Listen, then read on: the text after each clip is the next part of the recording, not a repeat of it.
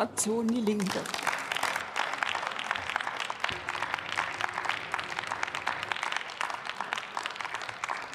Frau Präsidentin, meine Damen und Herren! Die Klimakrise bedroht durch Naturkatastrophen, Dürren und Hunger das Leben und die Existenz vieler Menschen, vor allem im globalen Süden.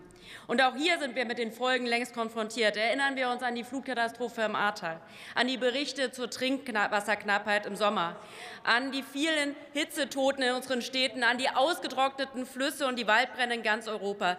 Der Klimawandel ist eine existenzielle soziale Frage. Und wissenschaftlicher Fakt ist, es bleibt nur noch sehr wenig Zeit, um umzusteuern. Darum geht das. Und das muss man sich vor Augen halten, wenn wir heute darüber diskutieren, dass im Jahr 2023 ein Dorf abgebaggert wird, um die darunter liegende Braunkohle abzubauen. Dort wurde ein Windpark abgerissen, um weiter Kohle zu fördern. Und das, obwohl Studien belegen, dass die Kohle unter Lützerath gar nicht gebraucht wird für die Versorgungssicherheit. Das ist grotesk. Und warum das alles? Weil, die Ampel, weil sich die Ampel und die schwarz-grüne Landesregierung in NRW den Profitinteressen von RWE offensichtlich stärker verpflichtet fühlt als im Klimaschutz.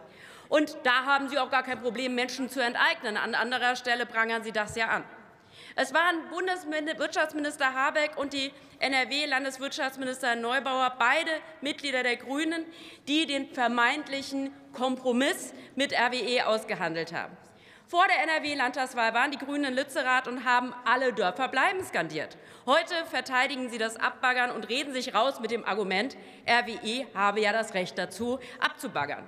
Wenn das so ist, stellt sich die Frage, warum haben Sie das den Leuten nicht vor der Wahl gesagt? Warum sind Sie nicht nach Lützerath gefahren und haben gesagt, alle Dörfer bleiben, es sei denn, RWE besteht darauf, sie abzubaggern?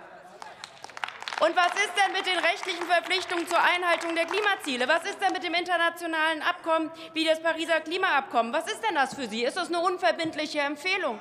Ist das was, woran man sich so lang, nur so lange gebunden fühlt, bis es irgendein Konzern stört? Bei internationalen Konferenzen zeigt die Außenministerin mit dem Finger auf andere, aber Deutschland baggert Dörfer ab für Kohle, blockiert die Verkehrswende. Sie halten die Klimaziele auch nicht ein. Alle sollen Energie sparen, aber es gibt immer noch kein Tempolimit, und die Zahl der Flüge mit Privatjets sind auf einem Rekordniveau. Und da hilft es doch nicht, dass die Grünen das Jahr 2023 zum Jahr des Klimaschutzes erklären. Wir retten doch das Klima nicht durch schöne Worte, sondern durch entschlossene Taten, meine Damen und Herren. Und dann loben Sie den Kompromiss mit RWE, weil der Ausstieg aus der Braunkohle vorgezogen würde. Aber entscheidend für das Klima ist doch nicht einfach nur das Ausstiegsdatum, sondern wie viel CO2 bis dahin noch in die Atmosphäre geblasen wird. Und kurzfristig darf RWE doch jetzt erst mal mehr Kohle verfeuern. Und aus der Vergangenheit wissen wir doch auch, dass Ausstiegstermine auch ganz gerne wieder gekippt werden, wenn es gerade passt. Und offenbar geht auch RWE fest davon aus, noch weit über 2030 hinaus Kohle verfeuern zu können.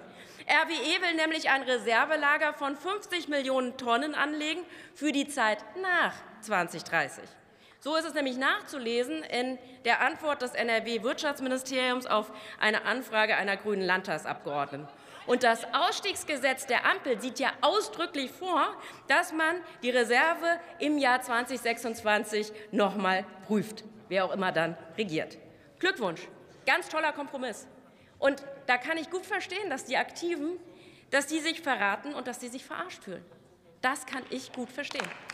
Und ich bin sehr froh, dass die Fraktion Die Linke geschlossen gegen diesen Deal mit RWE gestimmt hat. Weil das Problem bei den Grünen ist, dass sie nicht bereit sind, sich für den Klimaschutz mit Konzerninteressen anzulegen, auch mal mit dem eigenen Koalitionspartner anzulegen. Und das kenne ich aus Hessen. Wissen Sie, die Woche wurde der Fechenheimer Wald in Frankfurt geräumt, soll gerodet werden für einen Autobahnausbau. Und da sitzen die unmittelbar Verantwortlichen nicht in Konzernzentralen, auf die man ja keinen Einfluss nehmen kann. Nein, hier ist der Bauherr der Bund. Und Grüne tragen das mit im Bund, in Hessen und in Frankfurt. Ob es um die Energiewende, um den Flughafenausbau oder die Automobilindustrie geht. Wenn es wirklich ernst wird, zeigen die Grünen ein Rückgrat wie Wackelpudding. Und das ist das Problem, meine Damen und Herren. Ich war Ich war letzte Woche in Lützerath. Ich habe im Camp übernachtet. Ich war bei Aktionen und Sitzblockaden. Ich habe dort Menschen getroffen, die sich um das Klima und kommende Generationen, um die Demokratie sorgen, die sich mit den Bauern in der Region zusammengetan haben und den Anwohnern, die friedlich für eine lebenswerte Zukunft kämpfen, sozial gerecht mit zukunftssicheren Arbeitsplätzen, meine Damen und Herren. Diese Menschen sind keine Klimaterroristen, wie die AfD behauptet. Sie sollten sich sowieso erst einmal um die Terroristen in ihren eigenen Reihen kümmern. Die wahren, die wahren, Klimaterroristen, das sind die, die illegal Wälder im Amazonasgebiet zerstören. Das sind die, die Indigene und Umweltschützer, die sich den Raubbau an der Natur engagieren, ermorden lassen. 227 Umweltaktivisten sind allein im Jahr 2020 ermordet worden. Das, meine Damen und Herren, ist Klimaterrorismus. Kollegin, wunderbar.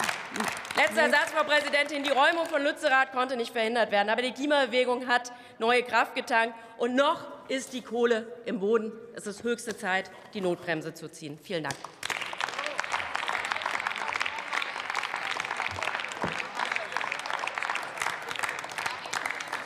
Das Wort hat der Kollege Manuel Höferlin.